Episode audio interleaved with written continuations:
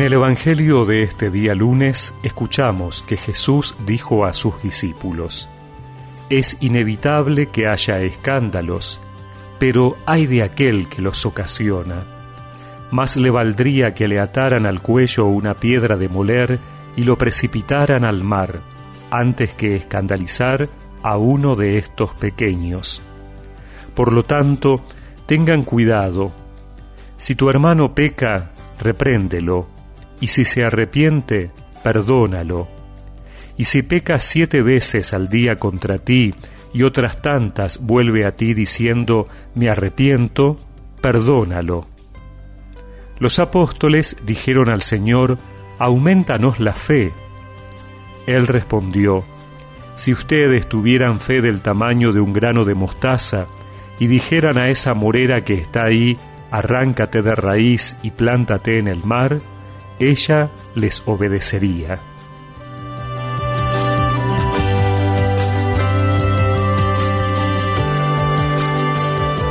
En el Evangelio se nos ofrecen tres dichos de Jesús.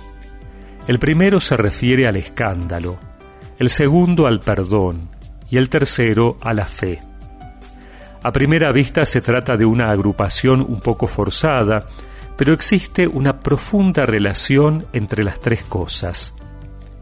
Escandalizar significa poner piedras en el camino para que otro tropiece, especialmente en el camino de la fe. Jesús llega a decir que es inevitable que sucedan escándalos. Los escándalos hacen que otros dejen de creer o que tengan dificultad para crecer en la fe. Hay algunos que por su impacto social saltan a los medios de comunicación, pero también nosotros con nuestras actitudes y palabras, con nuestra incoherencia de vida o con esa rutina que hace del seguimiento de Jesús una mera costumbre, tal vez podemos ser piedras en el camino para otros. ¿Cómo se vencen los efectos negativos del escándalo? Solo hay una salida, el perdón pero no un perdón cualquiera, sino una actitud que siempre nos resulta excesiva. Si tu hermano te ofende siete veces en un día y siete veces va a decirte lo siento, lo perdonarás. Una actitud de este tipo nunca nace de la buena voluntad ni del sentido de justicia que nosotros solemos manejar en las relaciones sociales.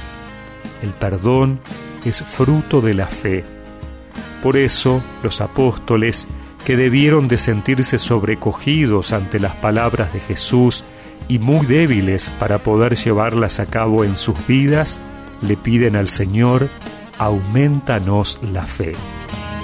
Si caminamos apoyados en lo incierto, si hemos atado nuestra vida a lo que pasa, para firmarnos en tu nombre y tu palabra. Aumentanos la fe.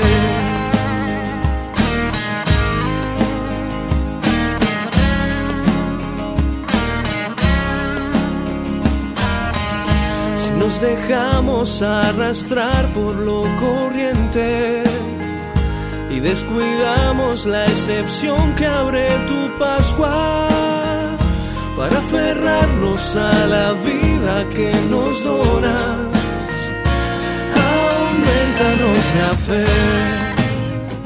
Y recemos juntos esta oración.